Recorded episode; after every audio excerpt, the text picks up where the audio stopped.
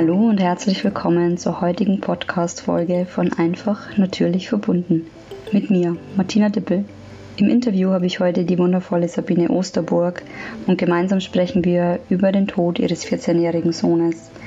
Sabine hat vor circa neun Jahren ihren Sohn im Sterben begleitet und erzählt uns, wie dieser ganze Prozess für sie war, wie sie ihren Sohn begleitet hat, welche Erkenntnisse sie bekommen hat und welches Geschenk auch in diesem Prozess steckt. Und gleichzeitig erzählt sie uns, wie sie nach dem Tod ihr Leben weitergeführt hat und wie sie heute Menschen dabei unterstützt, ebenfalls ihren Weg aus diesem Leben zu gehen. Ich wünsche dir eine super interessante Folge und hoffe, dass du ganz, ganz viel für dich mitnehmen kannst aus diesem für mich sehr bereichernden Gespräch.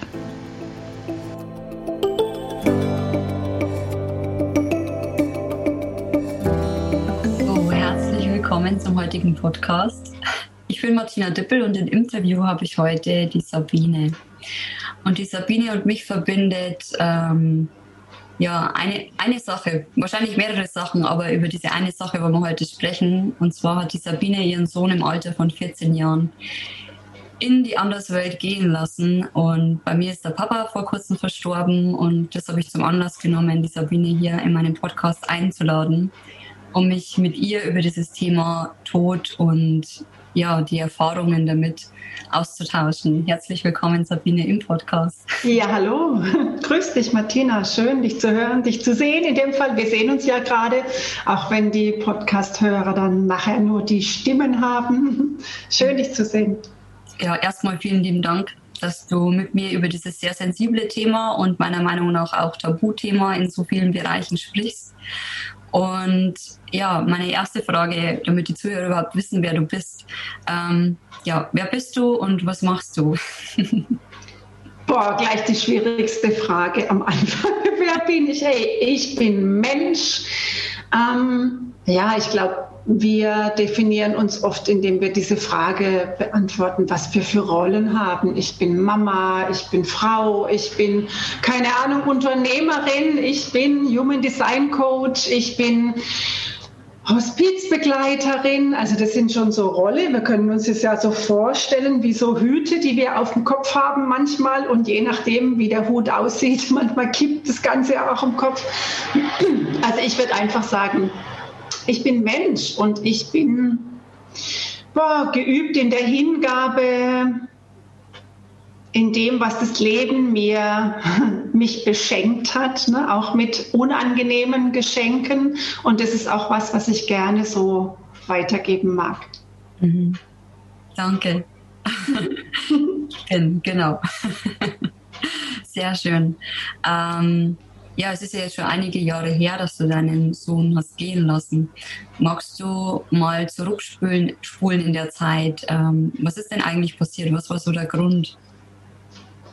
Also spannend ist, dass gerade so die letzten Tage mir da wieder so viele Gedanken durch den Kopf gingen, war, wie, wie konnte es dazu kommen und so. Klar, bei allen Schicksalsschlägen ist es wohl so, dass das jetzt nicht immer so, dass es nicht so ganz aus unserem Leben verschwindet. Und das ist auch okay, das darf auch sein, dass man immer mal wieder eine Phase hat, wo einem so Gedankengefühle beschäftigen und Vielleicht glaubt der eine oder andere, dass man das irgendwann einmal bewältigt hat. Also eine, eine tolle Musikerin hat mir mal gesagt, die hat auch das Kind in den ersten Monaten schon verloren. Es ist was, wo wir lernen, mit zu leben. Also es ist nichts, was auf einmal so, das ist jetzt bearbeitet, jetzt mache ich jetzt ein Häkchen dazwischen, dahinter, sondern es ist einfach was, wo wir lernen, mit umzugehen und wo trotzdem immer da ist. Ja, was ist passiert? Eigentlich ist auf einen Schlag ganz viel passiert. Ich habe mich aus einer langen Beziehung getrennt, habe es endlich geschafft, mich zu lösen. Mit zwei Kindern und Haus und Besitz war das nicht so einfach, aber ich habe dann irgendwann gemerkt, es geht gar nicht mehr. Ich habe dann den Partner gehen lassen. Ich stand in einer ziemlich bescheidenen finanziellen Situation und dann habe ich festgestellt, dass mein Sohn am Unterarm laut Diagnose ein Sarkom hat. Und dann hat mich die Schulmedizin quasi gleich mal einbestellt, dass ich jetzt sofort mit dem Kind da bleiben muss und mich da einer Therapie, also das Kind unterziehen. Und dann ging so eine richtige, boah, so eine Tretmühle los, wo ich erstmal total überfordert war. Mhm. Kurze Frage gleich, was ist ein Sarkom? Sarkom ist ein Geschwulst, also ein Tumor, der schon medizinisch diagnostiziert ist als bösartig oder so auf so einer Stufe von 1, 2, 3, 4, genau ist es gar nicht mehr, ich wollte es auch nicht so genau wissen, aber es gibt ja diese Klassifizierung und ein Sarkom ist eben ein, ja, ein bösartiges Gewächs, also ich würde so einen Ausdruck, glaube ich, gar nicht benutzen, aber dieser Sarkom ist eben so ein Fachbegriff ne, für einen Tumor. Mhm. Jetzt habt ihr diese, äh, die, diese Diagnose bekommen. Ähm was ist denn dir vorgegangen? Also im Nachhinein waren die ersten paar Wochen, das war so wie, oh, wie hinter so einem Schleier. Also diese, diese Überforderung hat sich so gezeigt, dass ich erstmal das Gefühl hatte, man zieht mir ähm, den Boden unter den Füßen weg, weil ich so mich gefühlt an so einem Neubeginn ähm, gefühlt habe. Also ich habe mich getrennt, ich habe viele Sachen hinter mir gelassen, ich habe auch überlegt, ob ich umziehe und dann stand ich auf einmal da mit einer Situation, wo ich gar nicht wusste, wie ich sie handeln sollte. A, ich äh, brauchte mein Geld, ich war angestellt, ich hatte jede Menge Schulden noch hier vom Haus und habe noch eine kleine Tochter gehabt und gleichzeitig Fahrten in die Klinik und ich, ich wusste gar nicht, wie ich das alles irgendwie unter einen Hut bringen sollte. Ich habe das Gefühl gehabt, ich stehe jetzt ganz allein auf der Welt und der liebe Gott verpasst mir jetzt hier drei Ohrfeigen gleichzeitig. Hast du dich in einer gewissen Art und Weise bestraft gefühlt? Mhm. Mhm. In dem Moment glaube ich schon. Mhm. Also ich habe zumindest gefragt, so diese typischen Fragen, warum ich, ne? warum kann es jetzt nicht glatt laufen, jetzt habe ich doch schon genug gehadert und es ist ja auch nicht so einfach, sich dann wirklich auch zu trennen und dann macht man sich Schuldgefühle, wie geht es den Kindern mit der Situation und dann noch so, ich habe mich auch ein Stück weit ausgeliefert gefühlt durch diese Krankheit, dass ich jetzt quasi ohnmächtig ähm, obwohl ich ja nicht betroffen war, sondern das Kind, aber als Mutter trotzdem habe ich mich so ein Stück weit auch ohnmächtig gefühlt und auch nicht wirklich jetzt von den Ärzten unterstützt. Nicht so richtig verstanden. Mhm. Stand eigentlich von Anfang an fest, dass das eine lebensbedrohliche Krankheit für ihn ist? Hm, ich glaube, es stand schon so fest. Man hat es mir vielleicht nicht so klar gesagt oder ich wollte es nicht so, ein Teil in mir wollte das nicht so hören. Man hat schon gesagt, okay, jetzt macht man diese, jene Therapie und Methode und dann sind die Aussichten recht gut. Mhm. So hat man es schon gesagt. Und hinterher hat man mir dann gesagt, naja, vielleicht wollten Sie zu dem Zeitpunkt nicht hören, was da vielleicht wirklich gesagt wurde. Mhm. Ich weiß es ehrlich gesagt nicht mehr, wie es genau war. Spielt auch nicht wirklich eine Rolle. Ja. Wahrscheinlich hat mein Unterbewusstsein mir genau das ähm, zukommen lassen, was im Moment wichtig war. Mhm, genau, das wollte ich jetzt gerade ansagen. Du genau das gehört, was du gerade empfangen konntest und alles mhm. weitere war in dem Moment nicht wichtig. Absolut, weil alles andere wäre wirklich ich habe ja trotzdem noch irgendwie funktionieren müssen oder wollen auch, ne, die Situation irgendwie stemmen, für meine Kinder da sein, auch noch überleben. Ne? Also so, ich habe gemerkt, dass ich lange Zeit dann in so einem Überlebensmodus agiert habe. Sehr gut, wirklich sehr gut im Nachhinein. Also heute weiß ich nicht mehr, wie das alles geschafft hat, aber es gibt wirklich so Notfallprogramme, die die funktionieren auf Knopfdruck. Also ich hätte ähm, also in diesem Moment habe ich bemerkt, wie viel Energie mir wirklich zur Verfügung stand, wie viel Energie ich mobilisieren konnte, um das zu stemmen, Tag ein, Tag aus, was da wirklich über, ich sage jetzt mal, mehr oder weniger zwei Jahre, ein bisschen mehr, ein bisschen weniger. Es gab auch Pausen dazwischen, aber das war wirklich eine Kraft, die durch mich geflossen ist. Auch natürlich auch ein Stück weit göttliche Fügung, Führung, innere Führung, geistige Hilfe, aber ja, dieser Spruch, ähm, wir bekommen immer so viel aufgeladen, wie wir tragen können, der hat sich wirklich auch für mich bewahrheitet. Die Kraft, die war da, auch wenn ich heute nicht mehr genau nachvollziehen kann, wie das alles manchmal geklappt hat. auch organisatorisch. Mhm. Wie ist dein Sohn in der Zeit gegangen? Also wie ist er mit der Diagnose umgegangen? Der ist eigentlich im Gegensatz zu mir viel besser damit umgegangen. Er hat es gut hingekriegt, er hat es auch mh, hm, gesundheitlich mit den Nebenwirkungen, mit der Chemotherapie gut hingekriegt. Er hat sich beschäftigt in dieser Krankenhausphase und wenn wir zu Hause waren, haben wir einfach alles gemacht, was wir konnten, was uns Freude gemacht hat, ob wir jetzt Filme angeschaut haben oder irgendwie rausgegangen sind war unterschiedlich. Also ich finde, der hat es super gut weggesteckt und im Nachhinein weiß ich, er hat auch wie oft bei Kindern, er war zu Beginn der Diagnose 12, ähm, viel auch versucht von mir fernzuhalten, weil er hat, glaube ich, sehr stark gespürt, wie sehr das an mir rüttelt und wie sehr ich da wirklich auch irgendwo in der Angst bin. Ne? Also im Nachhinein glaube ich, er hat sehr stark gespürt, dass ich diese Ängste, ich habe sehr viel wahrnehmende Felder, ich kann sehr gut spüren und wahrnehmen, eben auch die Ängste der anderen. Und ich habe ganz viel Angst auch von Ärzten gespürt. Also in dieser ganzen Zeit habe ich wirklich wahrgenommen, was überhaupt Angst bedeutet. Nicht die Angst der Kinder in dem ganzen Klinikbetrieb, sondern ganz oft die Angst der Pflegenden und die Angst auch der Ärzte. Und ich finde, der hat es total gut gemacht. Hm. Da kommt mir sofort so dieser Satz hoch, Kinder sind die wahren Helden. Ne? Oh ja. Mhm. Wir meinen immer, wir könnten Kindern was vormachen, aber naja, wir können was vorleben, indem wir, indem wir unseres leben. Ne? Mhm. Aber wir versuchen ja manchmal unseres den Kindern überzustülpen und es geht ja dann ganz oft schief. Wenn sie fertig, ja. ja. Okay, dann habt ihr also zwei Jahre lang, ähm, also sind zwei Jahre lang begleitet und wie ist das Ganze ausgegangen? Also nach der ganzen Therapie und nach einer Reha hat man relativ schnell festgestellt, dass sich auf der, Jung, auf der Lunge was abgezeichnet hat. Also das, es gab so mehrere Phasen. Das, der erste Schock, als mir den Boden unter den Füßen weggezogen wurde, war so die Diagnose.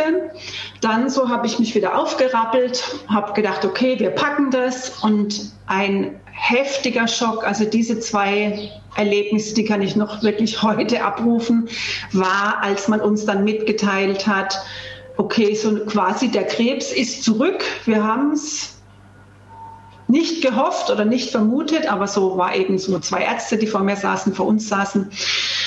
Und ich aber für mich gespürt habe, eine weitere Therapie zu machen, das ist keine Option. Weil da hatte ich dann wirklich das Gefühl, okay, eigentlich haben Sie beim ersten Mal schon gesagt, die Aussichten stehen nicht so gut. Und dann hat man mich fast so ein bisschen, ich will nicht sagen für verrückt erklärt, aber man hat dann so gesagt, ja, wie, äh, wie, Sie kommen jetzt nicht zu einer weiteren Therapie. Und dann habe ich gesagt, nein, warum sollte ich das? Äh, ja, weil sich 80 Prozent so dafür entscheiden würden. Es geht ja um die Lebenszeit ihres Kindes. Und dann habe ich nur gesagt, ich bin, glaube ich, nicht die 80 Prozent. Und die Frage ist, was ist denn Lebenszeit? Wenn wir die so definieren, ich sage jetzt mir hier auf der Station, immungeschwächt, kotzend, wirklich nicht gut drauf. Also das ist vielleicht überlebbar, aber für uns war das nicht lebbar. Wir haben das durchgezogen, aber jetzt eine, wirklich, also eine schöne Zeit ist das nicht. Mhm. Und ich kann, konnte auch an, dem, an, dem, an der Körpersprache und an dem Gesicht meines Kindes, auch wenn er damals dann 14 war, wie er sich in den Sessel gekrallt hat, wie er sich zurückgelehnt hat, mich angeguckt. Also ich konnte sofort wahrnehmen, Mama, hol mich hier raus. Hol mich sofort hier raus, mach was du willst, aber hier bleibe ich nicht. Mhm. Also das war habe ich schon ganz oft in meinem Leben erlebt, dass ich in einer Situation stand, wo ich nicht wusste, wie es weitergeht, aber ich ganz genau gespürt habe, diese Tür ist zu. Also diese Tür, Tür auch nochmal zu so einer Therapie, die schon auch wirklich massiv äh, eine Rosskur ist, ähm, die, die geht gar nicht. Was immer wir tun, werden, wollen, können, was er möchte natürlich, aber diese Alternative, die scheidet für uns aus. Und die wäre ja nur, also quasi auch ein Stück weit symptomatisch behandelt, lebenserhaltend so irgendwie. Und dann habe ich gedacht, boah, das ist ja auch eine heftige ähm, eine heftige Formulierung. Ne? Also, und ich habe für mich beschlossen, mit ihm beschlossen, dass wir entscheiden, was wir wollen, was er will. Und nicht, dass die anderen über uns entscheiden. Also mit uns meine ich halt, weil er ja noch nicht hm, volljährig war oder weil ich mit einem minderjährigen Kind da auch teilweise ziemlich viel Druck bekommen habe. Also ganz am Anfang hat man mir schon nahegelegt, ähm, wenn Sie hier nicht mitspielen, dann könnten wir auch mal schauen, was das Jugendamt dazu sagt. Also das war schon auch so, wo ich gedacht habe, wow, okay. Interessante Vorgehensweisen. Mhm. Ja, also das war schon auch was, da habe ich gar nicht drüber nachgedacht, aber ich habe ja mal einfach die Frage ge gestellt, muss diese Therapie, dieses Gift sein? Gibt es denn etwas anderes? Könnte man denn nicht eine Alternative, könnte man nicht alles andere probieren, bevor man hier zu dieser Keule greift?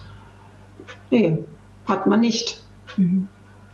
Und ihr habt euch dann dafür entschieden, die zweite Therapie nicht zu machen? Mhm. Dann weiter?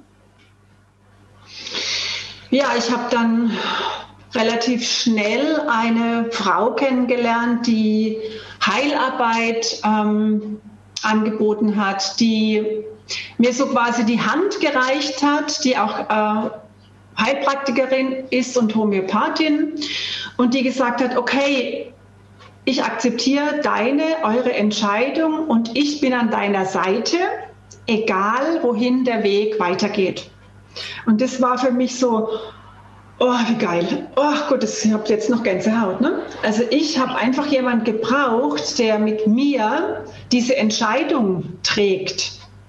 Und ob das letztendlich in die eine oder die andere Richtung geht, das war für mich in dem Moment gar nicht wichtig. Aber ich habe jemand gefunden, der uns nicht verurteilt. Also wir haben einfach Verschiedenes ausprobiert, von Mistel über ja, auch, ähm,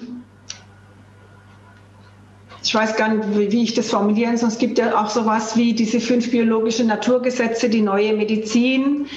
Was ich ihm aber überlassen musste, inwieweit er das einfach auch tun wollte, ne? In, inwieweit er bereit war, da wirklich auch hinzuschauen und ich eben auch meine Lektionen lerne dabei.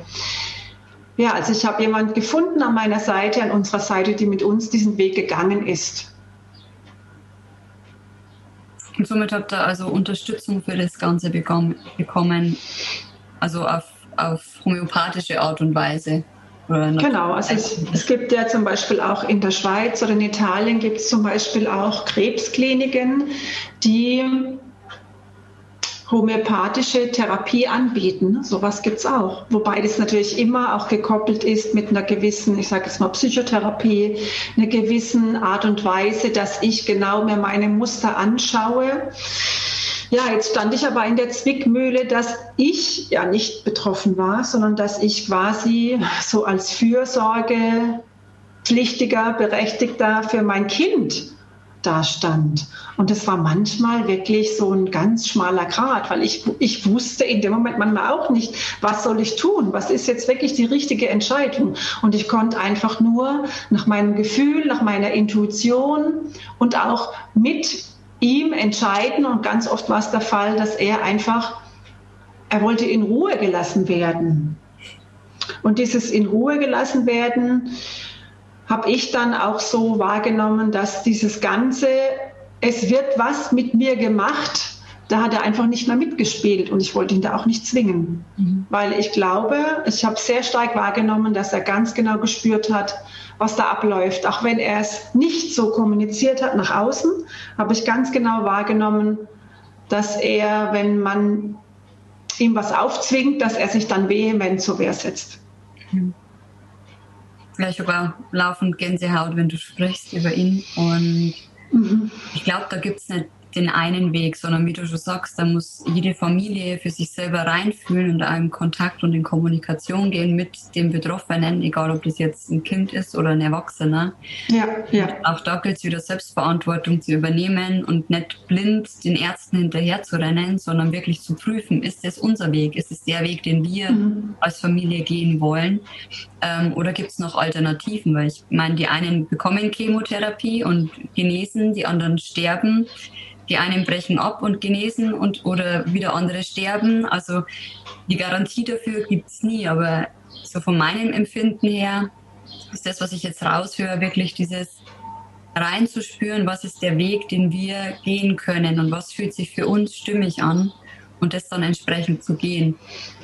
Richtig, ich habe ja von Anfang an die Therapie jetzt nicht abgelehnt. Ne? Ich habe dann irgendwann nach den ersten ein, zwei Wochen Bedenkzeit mich auch damit arrangiert und habe gedacht, okay, wenn das, das der Weg jetzt ist, dass mein Kind braucht, diese Therapie und es einfach für uns jetzt der Weg dadurch ist, dann gehe ich damit und ich bin an deiner Seite. Das war ganz klar mein Commitment. Nur als es dann ich will jetzt mal sagen, auf einmal sich umgedreht hat, vielleicht auch schief gegangen ist, wobei ich das nicht so sehe, da habe ich mir echt rausgenommen zu sagen, okay, jetzt entscheiden wir und jetzt entscheiden wir für uns auch, was ist denn Leben? Und die Frage ist halt wirklich, wo hört das Leben auf und wo fängt das Sterben an? Mhm. Also ich erlebe ganz oft auch weil ich mit Krebspatienten arbeite oder schon mehr gearbeitet habe, dass es manchmal auch in so einen Machbarkeitswahn ähm, gerät. Und da darf wirklich jeder selber auch an, seine, an seiner Angst ähm, arbeiten. Mhm. Was mache ich denn, weil man mir irgendwas verspricht? Und wo bin ich denn gar nicht bereit hinzuschauen, hinzuspüren? Ähm, um was geht es denn eigentlich? Ich kann doch nicht ständig irgendwo was reinschütten, was sehr, sehr lebensfeindlich ist oder was rausschneiden. Wo geht es denn vielleicht um was ganz anderes? Und Heilung, also ein ganz deutlicher Satz, den mir meine Begleitung damals gesagt hat, Heilung heißt nicht immer, dass wir diesen Körper behalten. Und das was, wo ich habe ich so verstehe ich, glaube ich, erst heute diesen Satz. Mhm. Und damit bin ich ganz doll im Frieden. Mhm. Wie war das Abschiednehmen von deinem Sohn? Wir haben uns dann, nachdem klar war, dass immer mehr Symptome kommen, dass die Atmung, die Atmung schwer wird, dass es die körperliche Verfassung immer schlechter wird, viel Husten, Schwäche, kam ich an einen Punkt, wo ich gemerkt habe, okay, ich kann das jetzt nicht mehr alleine stemmen und ich kann auch die Verantwortung nicht mehr übernehmen, weil ich bin keine Pflegekraft und ich weiß nicht, was da noch auf mich zukommt. Und ich möchte ja, dass es ihm gut geht. Ich möchte auch, dass es ihm die letzten Stunden, Tage, Wochen, Minuten gut geht. Und dann waren wir in einer schönen Einrichtung, in einer Palliativklinik. Da, wir sind erst noch in der Notfallklinik, dann hat man uns gesagt, okay, hier können Sie nicht bleiben, aber wir haben, wir finden für Sie einen guten Platz.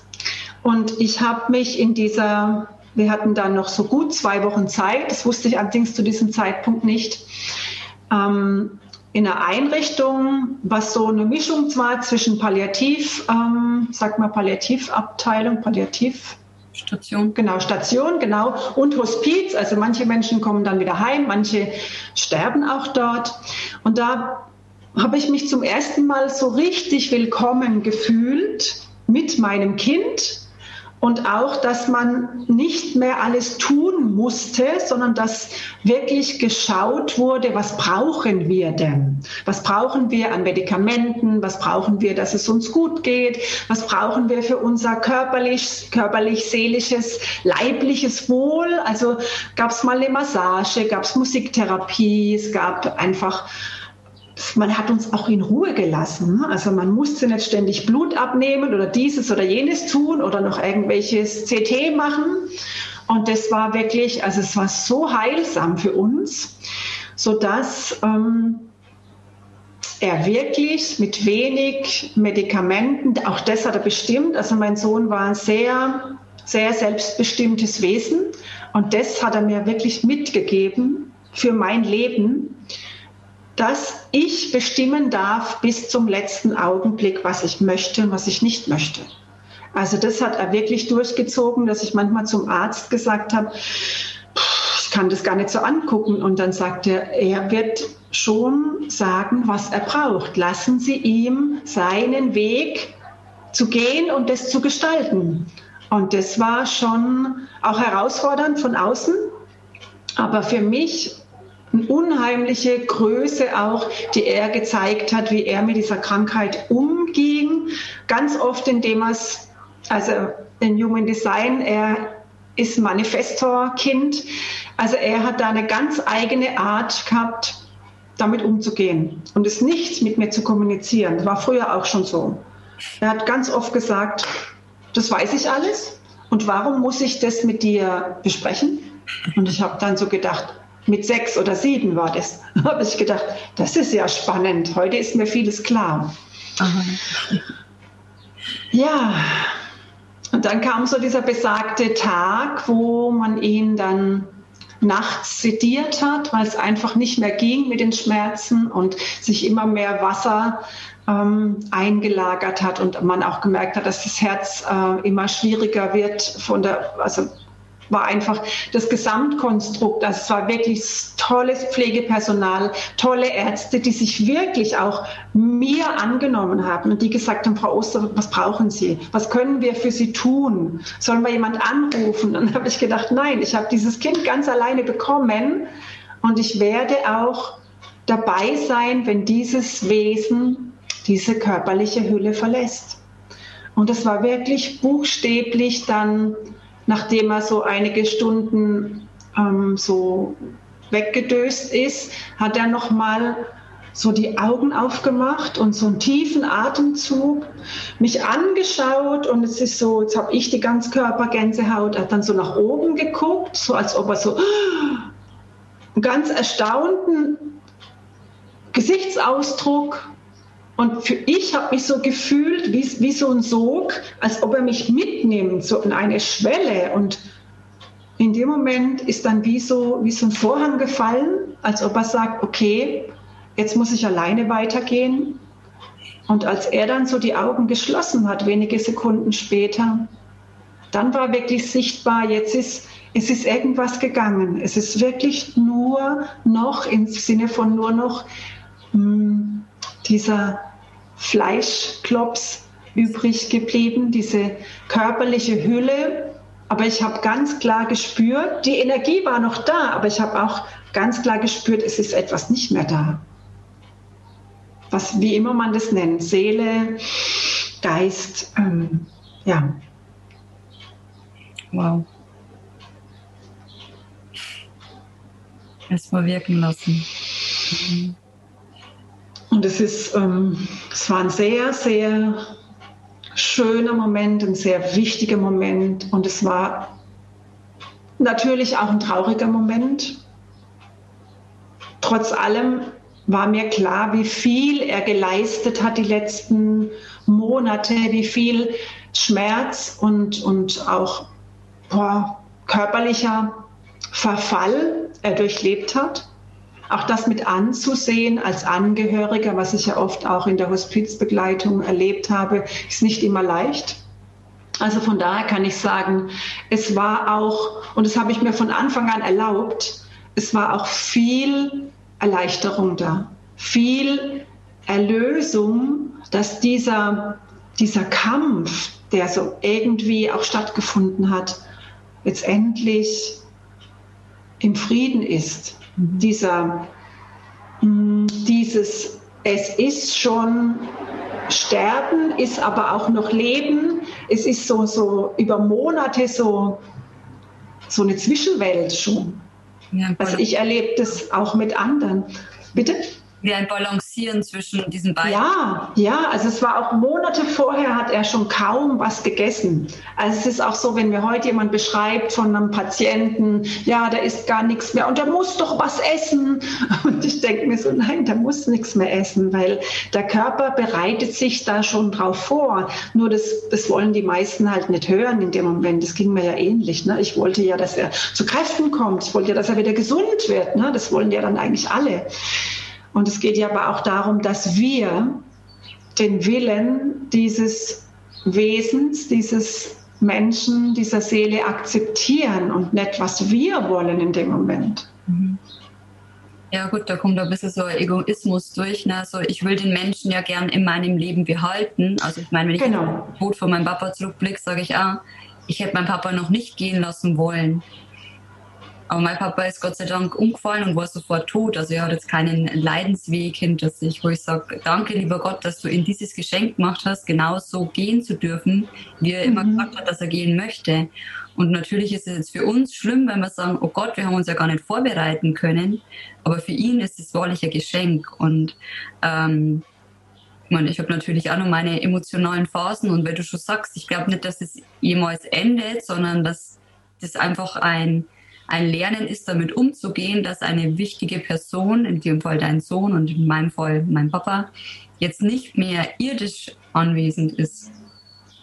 Was ist es, ähm, was du jetzt noch wahrnehmen kannst nach dem Tod? Also spürst du deinen Sohn noch? Hast du das Gefühl, er ist in gewisser Weise noch lebendig? Also am Anfang sehr stark. Es ist jetzt ähm, im Sommer, jetzt muss ich gerade rechnen, neun Jahre her. Ähm, also seit ein, zwei Jahren habe ich so das Gefühl, es ist ein bisschen weniger geworden. Auf welchen Weg die Seele sich auch immer macht. Ja? Die einen glauben ja daran, dass wir wieder auf die Welt kommen, die anderen nicht. Da darf jeder sich für sich das äh, entscheiden, was er möchte. Ich glaube, dass ein Teil von ihm immer bei mir sein wird. Also ich habe von Anfang an nie das Gefühl gehabt, er ist jetzt weg.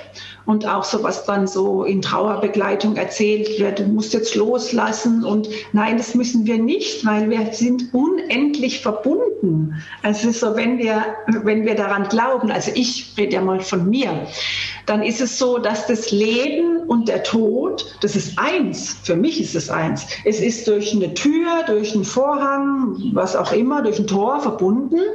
Also wir kommen in diese Welt, dann denkt man sich ja, und wo waren wir jetzt die ganze Zeit vorher? Hm. Und dann gehen wir irgendwann wieder nach einer bestimmten Phase, wie lang die auch dauert. Das kann 80 Jahre sein oder 95, vielleicht aber auch nur 14. Also eine Garantie gibt es ja dafür nicht. Ne? Wir hätten die ja gern weil dann jemand sagt, ja, das ist aber ungerecht, dass die Kinder vor den Eltern sterben. Wer bestimmt denn, was Gerechtigkeit ist? Ne? Mhm. Und dann geht jemand wieder und dann fragt man sich ja, wo ist er denn jetzt? Ne? Also es ist so, und dann vielleicht zu spüren, dass wir als Menschen vielleicht wie in so einer Käseglocke sind und die anderen, ich mag gern Bilder, merkst du schon, ne? Ähm, vielleicht ein Stück weit auch den Humor nicht zu vergessen, manchmal auch Galgenhumor. Ne? Manchmal hilft es auch so ein Stück weit, den Schmerz auch auszuhalten. Also ich will nicht behaupten, dass es eine Karussellfahrt war. Das will ich überhaupt nicht. Also da gibt es Phasen, da bin ich dann zehn Minuten in der Ecke gekocht und habe nur keult, weil ich gefühlt innerlich einen Zusammenbruch erlebt habe. Und in dem Moment, wo ich dann so am tiefsten Punkt war, habe ich aber auch gemerkt, dass es dann auch wieder so was gab wie Aufrichten und Frieden und Kraft und dass, dass einfach diese Verbindung auch da ist, dass wir niemals getrennt sind von unseren Lieben, dass wir niemals getrennt sind von, von dieser anderen Welt, von Gott. So sehe ich es. Das ist aber für unseren Lebensweg und für den Le Weg, den ich jetzt noch vor mir habe, wie lang der auch sein mag, wichtig ist, dass ich mich jetzt auf mich konzentriere. Dass ich zwar schon diese Verbindung spüre zu den anderen, ich aber auch verstanden habe, dass das jetzt vielleicht im Moment, auch wenn sich das jetzt vielleicht böse anhört für Mamas, die ein Kind verloren haben, gar nicht so wichtig ist, weil die sind da, wir, wir können sie kontaktieren und es ist trotzdem wichtig, dass ich gucke, was mache ich mit diesem Ereignis? Was mache ich mit diesem Geschenk, vielleicht in etwas ungewöhnlicher oder schlechter Verpackung, sodass ich meinen Lebensweg gut weitergehen kann und nicht ständig in diese Richtung, in die jenseitige Welt gucke, weil das gar nicht so dran ist. Das habe ich auch oft erlebt, dass gerade dieses Thema ein Kind gehen lassen dürfen, viele so aus dem, aus dem Leben reißt, dass sie gar nicht mehr ins Leben zurückfinden, in ihr eigenes Leben, sondern dass dieses tote Kind den ganzen Lebensalltag bestimmt. Und das finde ich, das kann ich verstehen und das ist auch nicht einfach und da darf jeder auch schauen, was braucht er dafür. Aber das kann auch zu sehr großen Komplikationen führen und auch so, dass ich selber vielleicht krank werde, weil ich mich gar nicht mehr äh, auf mich besinne, was ich denn brauche. Mhm.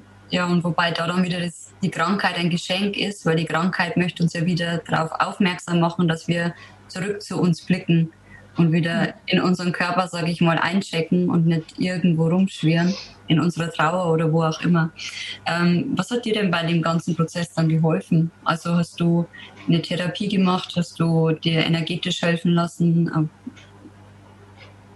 Also ich glaube, wenn man das jetzt mal im Sinne von bewusst und Bewusstsein äh, formuliert, war mir vorher schon ganz viel klar.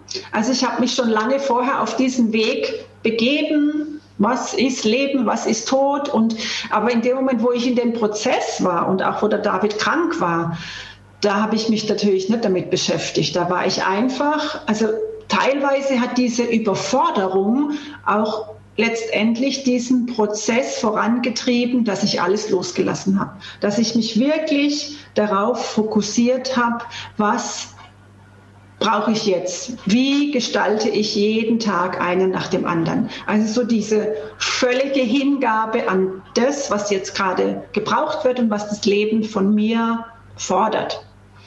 Und es war danach auch so. Also ich habe mich ganz lange auch so ein bisschen in Watte gehüllt gefühlt. Ich habe ein halbes Jahr später mit meiner Tochter, der Kira, eine tolle Trauerreha über vier Wochen gemacht mit anderen Eltern, die auch jeweils ein Kind verloren haben haben wir auch ganz viel äh, Kontakt noch gehabt, lange Monate danach.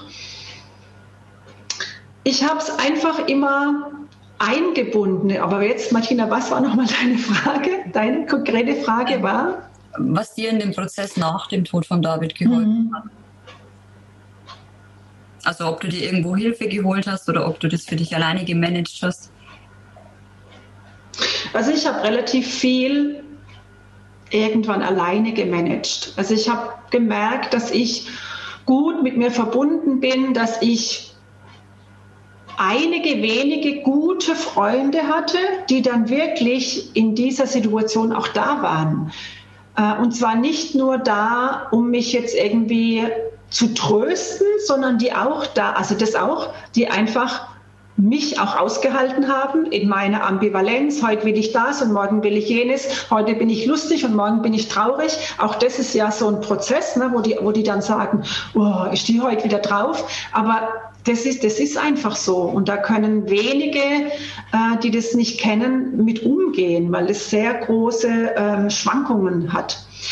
Und ich habe aber auch viele Leute gehabt, mit denen ich dann einfach spazieren ging, mit denen man einfach auch mal, mal, mal wieder tanzen ging. Es hört sich jetzt vielleicht bekloppt an, aber ich bin auch, der David ist am 13. August verstorben. Ich bin in diesem Sommer mit meiner Tochter auch noch ganz viel im Schwimmbad gewesen, weil ich einfach gedacht habe, okay, ich gehe jetzt meiner Tochter ins Schwimmbad und der David ist trotzdem irgendwie da. Warum soll sie jetzt da zurückstecken müssen. Sie hat lange Zeit jetzt auch das alles mitgetragen und wir haben geguckt, was brauchen wir an Freude, an Spaß, an Lebendigkeit, das nicht zu vergessen. Also einfach den Alltag wieder zu gestalten und mich nicht zu verstecken und darüber zu reden. Also ich habe mit jedem gesprochen, der das hören wollte. Von mir aus war das gar kein Problem. Es war eher so, dass manche gedacht haben, okay, wir sprechen sie lieber nicht drauf an, ne? sonst ist sie vielleicht traurig. Es ist oft so, dass die, die sowas nicht kennen, dann Angst haben, das anzusprechen und das vielleicht, dass ich jetzt da Tränen übersät sitzen könnte, was für mich gar kein Problem ist, kann ich jetzt auf Knopfdruck, wenn es sein muss, wenn ich da wenn ich so dran denke, was da für Phasen manchmal waren, heftiges, ähm, aber das dann aushalten zu können, die Emotion der anderen. Also ich habe wirklich sehr viel mit mir mh, hm, selbst ausgemacht, weil ich gespürt habe, diese ganzen Trauergruppen, das geht zu einem gewissen Punkt und dann bin ich aus diesem Trauer, aber ich trauere nur um ein verstorbenes Kind. Das war für mich manchmal so ein Kreislauf in diesen Gruppen. Ich weiß nicht, wie ich das formulieren soll, weil da keine Neuausrichtung aufs Leben passiert ist. Mhm. Und da habe ich einfach gemerkt, das ist für mich nicht der richtige Weg. Mhm. Also ich kenne Leute, die sind schon zwei oder drei Jahren in so Trauergruppen, verstorbene Kinder. Für die mag das passen, und das heißt jetzt nicht, dass ich um mein Kind weniger getrauert habe, aber ich habe es eben anders gestaltet. Mir war einfach wichtig, der David war so ein lebendiges, kraftvolles Powerpaket bis zum letzten Atemzug. Also wenn ich eins verstanden habe, also ich will jetzt hier keine Ausdrücke nutzen, sonst wird ein Podcast vielleicht gesperrt. Also der hat da drauf gepfiffen, was die anderen sagen. Ne? Und das hat er das hat er mir wirklich so auch mitgegeben. Leb dein Leben und sei dir bewusst, was du möchtest und pfeif drauf, was die anderen sagen, was du tun sollst. Ne? Ja, also das hat mir für mich mal ganz klar, ich gucke jetzt nach mir, ich war wahrscheinlich vorher viel angepasster als Ehefrau, als Mutter, was sagen die Nachbarn. Ne? Ich komme auch auf so ein Dorf, wo man dann eben sich schon auch entsprechend verhält. Ne? Haben wir ja alle mitbekommen, was man tut und nicht tut. Und inzwischen ist mir das relativ wurscht und ich muss das aber jetzt nicht ähm, trotzig raushängen oder provozieren, sondern ich bin klar ausgerichtet, was ich brauche, und das ist auch das, was ich Menschen in meinen Beratungen, Begleitungen mitgebe. Trauer, Abschiedsprozesse, Verluste, Neuausrichtung, das darf echt individuell sein. Und wenn ich keinen einzigen Tag in schwarzen Kleidern rumrenne, dann ist das auch okay. Und wenn ich das drei Jahre mache, weil dieser Schmerz einfach nicht nachlässt, dann ist es auch in Ordnung. Ja, das ist so wichtig, den Menschen ihren Prozess zu lassen. Und sind jetzt ja. Experten dafür. Also ich bin zum Beispiel auf die Beerdigung von meinem Papa komplett in Weiß gegangen, mhm. weil ich, es hat sich total schlecht angefühlt, schwarz zu tragen. Also ich trage unglaublich gern schwarz, also ich habe jetzt gerade wieder schwarz an, aber nicht aus Trauergründen. Und es war so, mein Papa war einfach ein bunter Mensch. So, also so wie du deinen Sohn beschreibst, so mein Papa, ah, aber ich schon scheiß drauf, was die anderen Leute denken. Genau, ja, ist einfach dein Leben und mein Papa, ich meine, der war jetzt 70 und ist nur rumgesprungen wie so ein junges Reh. Und ähm, da hätte sich das, also es hätte einfach für mich, oder es hat für mich nicht gepasst, da in, in schwarzer Kleidung zu erscheinen. Und dann hat sich für mich weiß so, so rein, so ehrlich angefühlt, dass ich das gemacht habe. Und das höre ich jetzt bei dir auch raus, dass es eben so wichtig ist, immer wieder zu prüfen, was ist wirklich meins und wo mache ich vielleicht einfach nur Dinge nach, weil ich denke, es müsste jetzt so sein, ich müsste angepasst sein. Und was denken denn die Leute, aber es geht ja nicht um die Leute, sondern es geht in dem Fall um mich oder in deinem Fall um dich oder dann die Hörer um, um jeden Einzelnen von uns. Und mhm. ähm, ja, es, also ich, ich höre dir unglaublich gern zu, ähm, weil da ganz viel mit mir resoniert weil ich eine ähnliche Sicht auf die Dinge habe und, und auch sage, okay, in dem Moment, wo wir geboren werden, wird uns der Tod geschenkt. Also es gehört zusammen. Wir können uns davon nicht abschneiden. Also jeder, der hier in diesem Körper ist, wird irgendwann mal diesen Körper zurücklassen. Also ist es eigentlich eine Schande, wenn man sagt, ich möchte mich nicht damit auseinandersetzen, mal zu sterben. Weil dann das ist ja, das ist ein mega Satz, den du gerade sagst. Wow, in dem Moment, wo wir geboren werden, wird uns der Tod geschenkt. Wenn du es manchen Leuten sagen tust, dann denken die, wie gruselig, ne? Mhm. Aber die Frage ist halt, äh, und das ist auch, wenn wir jetzt gerade unsere globale Situation äh, sehen, da wird ja auch ganz, also diese Angst, ähm, hat ja vielleicht gar nicht immer was mit dem Tod zu tun, sondern dass ganz viele eben gar nicht so richtig gelebt haben bisher. Ne? Und dann habe ich vielleicht noch mehr Angst, dass mich jetzt irgendeine Krankheit erwischt oder so. Und da wäre es vielleicht mal an der Zeit, wirklich zu schauen und zu reflektieren, was will ich denn wirklich, bevor vielleicht in fünf Jahren der Tod anklopft und sagt, hallo, ich wäre schon so weit, bist du es auch? Und du denkst so, oh, scheiße. Ja, Aber ähm, indem ich halt es immer wegschiebe und denke, na ja, mit 85 ist da auch noch Zeit. Ähm, also lebe einfach den, den Moment und nicht so, wenn ich endlich mal dann in Rente bin. Ne? Ja, oder wie das du vorhin so schön gesagt hast bei deinem Sohn, ihr habt geprüft, ist es wirklich noch Leben oder ist es gerade Überleben? Und wie viele Menschen existieren jetzt gerade nur, statt wirklich zu leben? Weil, wie du schon sagst, sie schieben das immer auf. Alles, was sie gern machen, schieben sie auf. Ich meine, ich schiebe auch manche Sachen auf, also da kann ich auch noch an mir arbeiten. Ähm, aber es ist, es ist wirklich so, wie lebendig sind wir wirklich in unserem Leben? Und ich glaube auch, dass es nicht die Angst vom Tod ist, sondern dieses, ich hätte was verpasst, wenn ich jetzt schon sterben würde. Mhm. Mhm. Und da gehört ja auch, da gehört natürlich auch Mut dazu, zu sagen, und ich mache das jetzt und ich, ich sage jetzt mal die schlimmsten Sachen, ich trenne mich jetzt oder ich kündige jetzt oder ich verkaufe jetzt Haus. Das sind natürlich große Entscheidungen und das reift wahrscheinlich jetzt auch nicht über Nacht.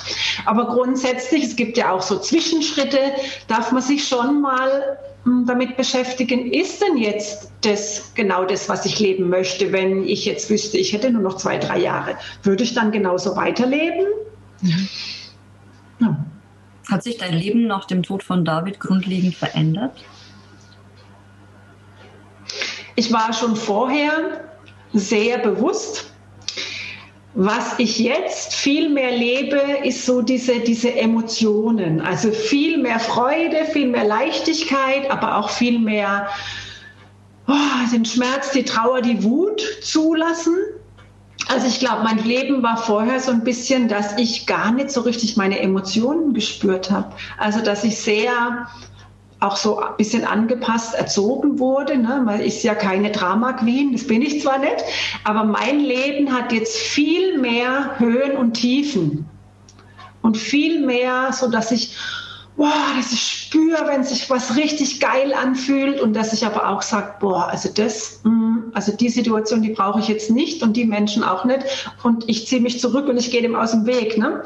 Also ich achte viel mehr auf mich, auf mein Gefühl und was ich brauche und auf meine eigenen Bedürfnisse. Und ich kann auch viel, viel klarer Grenzen setzen. Es wurde mir auch so erst Stück für Stück danach bewusst, weil ich es oft nicht gemacht habe. Ne? Ich habe dann so ein bisschen, na, wie sagt man, klein beigegeben oder naja, macht man halt so. Und heute bin ich eben auch bereit anzuecken und klares Statement abzugeben. Also zeitlang habe ich vielleicht dann so das provoziert. Das brauche ich jetzt nicht mehr. Heute muss ich gar nichts sagen und ich drücke es trotzdem aus, ohne Worte oder mit meinem Körper. Das ist auch ein Geschenk, ja. Mhm. Hm. hm. Du hast ja erwähnt, dass du ähm, Sterbebegleitung machst. Mhm. Ähm, wie, wie ist das so für dich? Also, mh, hm, lass es mich so formulieren. Wie trägt der Tod deines eigenen Sohnes dir jetzt gerade bei in dem, was du tust? Also was mir bewusst wurde, der Tod hat mich schon immer begleitet, wurde mir danach bewusst. Ich wurde als viertes Kind geboren, so ein bisschen als Nachzügler. Und ich habe lange nicht gewusst, dass meine Mama zwei Jahre vor mir ein Kind verloren hat während der Geburt. Es ist quasi also unter der Geburt verstorben. Es war so ein bisschen ja, so ein, kein Thema, wo drüber gesprochen wurde, aber ich werde heute noch so auf diesen dritten Platz geschoben. Also ich habe schon ganz früh irgendwie versucht, Schmerz meiner Mama abzunehmen weil es ja so Ende der 60er also sie hat nie getrauert, ne? sie hat immer viel gearbeitet, wir hatten einen großen Hof und so nach dem Motto, Kind ist tot, es ist nichts, äh, wie es heißt so schön, nichts vorzuweisen.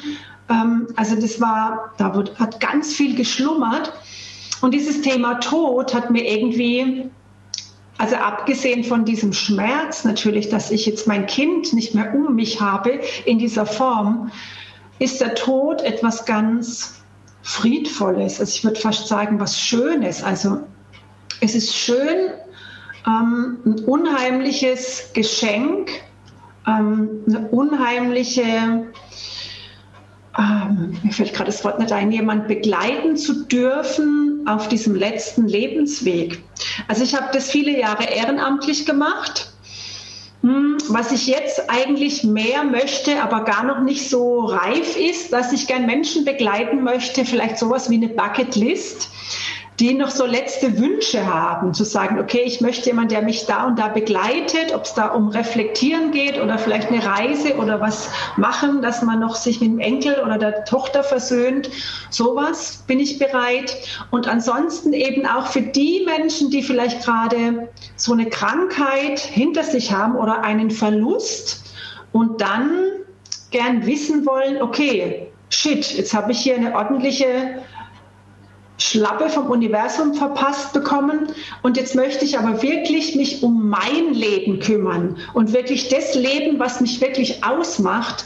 Und da bin ich sehr, sehr gerne bereit, den Menschen dabei zu helfen, sich neu auszurichten, nämlich in sich neu, aber auch vielleicht überhaupt neu. Also manchmal lebt man ja die Konditionierung und das, was die anderen erwarten und genau die Schubladen, in denen die anderen uns gesteckt haben. Und ich bin jemand, der den anderen hilft, aus diesen Schubladen rauszukommen und sich hier hinzustellen, zu sagen, das bin ich und das will ich leben. Bitte unterstütz mich, wie kann ich das gut tun? Weil es kostet schon Mut. Wow. Mhm. Ich finde auch die Idee mit der Bucketlist super Mhm. Ähm, weil ich glaube tatsächlich, dass viele Menschen, die so kurz vorm Tod stehen, schon noch so ein paar Dinge auf ihrer Liste stehen haben, die sie gern tun wollen würden. Aber wie du schon sagst, es braucht Mut. Und oftmals ist es schön, wenn man einfach jemanden hat, der einen an die Hand nimmt und sagt, komm, ich gehe den Weg mit dir. In dem Fall wärst es jetzt dann du. Ähm, mhm. Aber wunderschöne Idee. Mhm.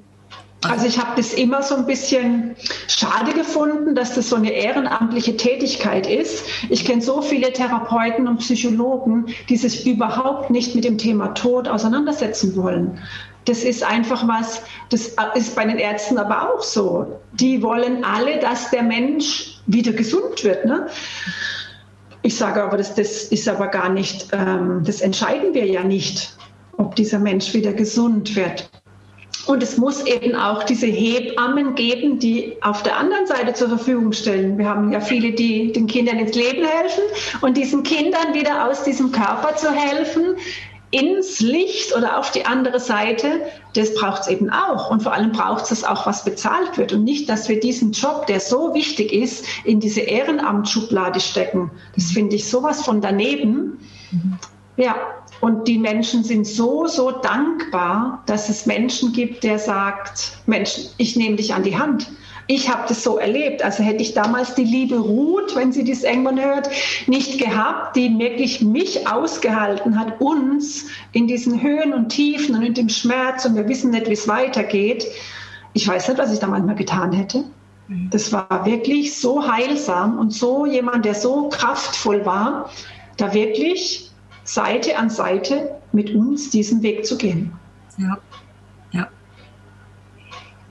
Hast du das Gefühl, dass die Menschen, die ihren Körper verlassen, auf der anderen Seite abgeholt werden? Also nachdem du jetzt schon einige Menschen auch begleitet hast, hast du das Gefühl, da, da kommt jemand und holt die? Oder hast du Erlebnisse, die du hier teilen kannst? Hm. Also ich bin mir sicher, dass es so ist, aber ich weiß es auch nicht so genau. Also ich habe eher so auch vielleicht Sachen schon gehört oder gelesen von Menschen, die auch wieder zurückgekommen sind durch eine Nahtoderfahrung, die sowas dann äh, berichtet haben, dass da jemand gewartet hätte. Ich für mich kann sagen, also ich habe ja auch kurz danach ähm, meinen langjährigen Partner verloren, der Vater meiner Kinder und ein halbes Jahr später mein Vater. Also es war so eine Riesenschleife. Und bevor der David krank wurde, ist schon meine Mutter verstorben, ein Jahr vorher.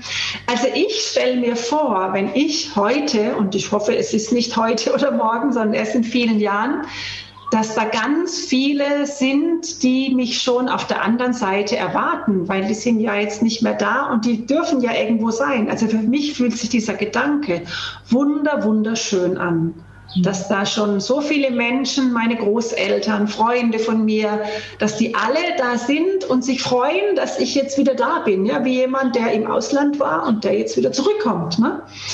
Ähm, also ich habe manchmal schon ähm, mir Zeichen gewünscht, zum Beispiel bei meinem eigenen Sohn war es so, dass ich mir ein Zeichen gewünscht habe. Und dann habe ich so, ich glaube, ein, zwei Wochen später saß ich äh, im Auto an der Ampel. Und da war da so eine Litwa-Säule oder so irgendwas, ein Plakat. Und da war eine Handywerbung. Und ich habe mir zu, von ihm gewünscht, ich möchte ein Zeichen, dass es dir gut geht. Und dann sieht man so Punkt, Punkt, Punkt, so eine Sprechblase. Hallo Mama, ich bin gut angekommen.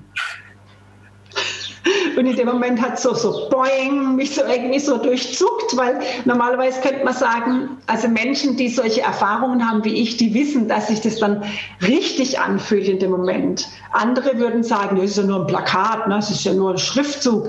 Aber in dem Moment spürst du, dass das, dass das stimmt. Ne? Mhm. Also das ist auch, da könnte ich einige Sachen sagen und das ist auch auf meinem YouTube-Kanal, den ich mal vor einigen Jahren begonnen habe. Da ist dieses eine Video, das hat einige tausend Aufrufe im Gegensatz zu den anderen. Ah, das heißt, glaube ich, schickt mein Verstorbener Zeichen oder ist das nur Einbildung? Und das ist das, glaube ich, wo natürlich sich vielleicht auch viele wünschen, aber ich glaube, ähm, das ist auch das, wo wir dann spüren, dass es eben so die Zeichen sind, die die anderen schicken. Mhm. Mhm. Also bei mir resoniert alles, was du sagst. es ist so, ja, genau, wir bekommen Zeichen. Und ah, genau, du hast nämlich letztens das erzählt mit dem, mit dem Handy-Klingeln oder sowas, ne? Mhm.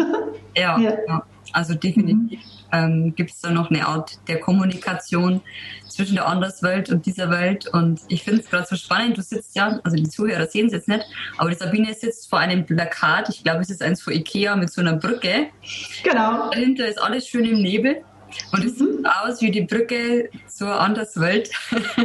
Und das ist auch genau das, warum mich dieses Bild so fasziniert, weil diese Brücke ist so, ja, hält sie nicht aus, was ist da drunter, fressen mich da die Krokodile, also dieser Weg ist nicht immer leicht. Ne? Also dieser Weg des Übergangs, der hat schon so seine Tücken. Und da darf ich wirklich behutsam, bin ich vielleicht auch froh, wenn ich ein Geländer habe, was immer das ist in dem Moment und wie es da drüben aussieht. Hm man darf gespannt sein. Mhm. Ja, genau, die Antwort werden wir irgendwann bekommen, wenn es dann mal soweit ist. Ja. Mhm. Bin, ich mir, bin ich mir sicher. Also ich bin damit ähm, Schmerzvolles leicht zu machen, fällt mir immer leichter. Weil ich glaube nicht, dass diejenigen, die schon gegangen sind, möchten, dass wir den Rest unseres Lebens in der Ecke sitzen und trauern. Bin ich mir ganz sicher. Mhm. Ja, die Wahrnehmung habe ich auch. Wenn du den Zuhörern eine Sache mitgeben kannst für, so, für diesen Prozess, was wäre das? Für welchen Prozess? Des Abschiednehmens.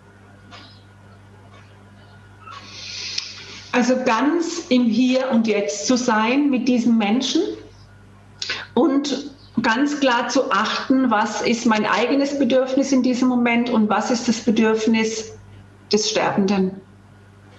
Weil oft wird dann so, und das ist auch kein Vorwurf, dann muss der was essen oder dann muss man noch eine Magensonde einbauen oder solche Sachen. Wirklich sich auch in dem Moment, wo du jemanden hast, der stirbt, musst du dich mit dem Thema Tod, mit dir selbst auch auseinandersetzen. Mhm. Da kommst du nicht drum rum. Mhm. Und der andere geht einfach schon mal drei, vier, fünf Schritte vor und du kommst irgendwann nach. Das darfst du, das darfst du so mitnehmen und du darfst ähm, liebevoll akzeptieren, dass der andere ähm, weich aufgefangen wird. Und du darfst deinen Schmerz einfach frei, frei loslassen. Ja, und gut auf dich achten. Schon zu Lebzeiten. Mein Sohn hat einen, sich noch zur Konfirmation einen Spruch gewünscht, ähm, Psalm 91, Vers 11, denn er hat seinen Engeln befohlen, dass sie dich behüten auf all deinen Wegen. Den habe ich drei Tage vor seinem Tod in einem Psalmenbuch gelesen, was mir geschenkt wurde. Und dann habe ich so geblättert und dann war dieser Spruch am 13. August. Das war drei, vier Tage vorher. Und es wurde auch dann sein Todestag. Und dann habe ich gedacht, nee, oder? Und dieser, dieser Spruch hat ihn ja schon ganz lange begleitet. Und diesen Spruch habe ich dann in diesem Psalmenbuch auf diesem Datum. Und das, und das wusste ich ja noch nicht vorher, aber ich habe dann nur gedacht, oh je. Und als ich dann am Todestag morgens danach aufgewacht bin, habe ich gespürt, dass dieser Spruch auch für mich ist. Also denn er hat seinen Engeln befohlen, dass sie dich behüten auf all deinen Wegen. Mhm. Weil mir geht es ja jetzt gut, Mama. Und guck du, dass du, dass dir auch gut geht und dass du bist beschützt. Wow. wow. Und jetzt können wir wieder sagen, was für ein Zufall, ne? dass genau dieser Spruch an diesem Datum abgedruckt ist und Absolut. Das war, wo ihn begleitet hat. Und ich danke dir, Martina, dass ich das ähm, nochmal hier so teilen durfte. Sehr, sehr gern, weil ich immer wieder höre von anderen, wow, das hat mich sehr berührt, da konnte ich ganz viel mitnehmen und das hat mich auch ein Stück weit versöhnt und jetzt geht es mir besser. Weil viele glauben einfach immer noch, wenn irgendetwas ganz Schlimmes passiert, dann werde ich nicht mehr glücklich. Und das stimmt nicht. Mhm. Ja. Danke dafür. Also ich bin, ich bin wirklich ähm, sehr, sehr dankbar dafür, dass du diese Geschichte hier teilst. Und ich bin auch davon überzeugt, dass es so viele Menschen im Herzen berührt und ja, ihnen auch die Erlaubnis gibt, anders damit umzugehen. Mhm. Sehr, sehr gerne. Liebe Sabine, wenn die Zuhörer was von dir hören, lesen wollen, wo können sie dich finden? Man findet mich über alle sozialen Netzwerke, Facebook, Instagram unter meinem Namen Sabine Osterburg oder unter sabineosterburg.com habe ich eine Homepage. Perfekt. Super. Oder einfach anschreiben, Nachricht, E-Mail. Sehr Auf gerne. Kanälen erreichbar, wunderbar. Ich werde genau. das ja nochmal in die Show Notes schreiben. Genau, vielleicht meine Seite nochmal drunter und mein Facebook-Profil. Dann findet man mich. Vielen, vielen Dank. Und ich danke dir, danke für dein Engagement, deinen Mut und deine Offenheit. danke auch fürs Zuhören, ihr lieben Zuhörer. danke.